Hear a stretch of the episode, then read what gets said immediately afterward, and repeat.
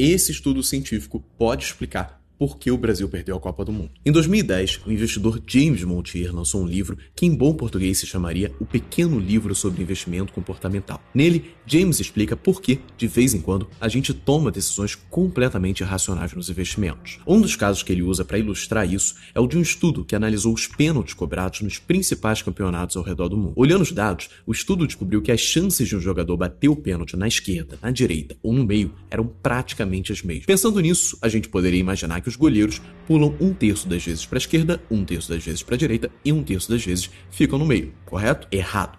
O que o estudo descobriu é que, por mais que essa fosse a coisa racional a se esperar, a verdade é que os goleiros só ficam parados no meio em 6% das ocasiões.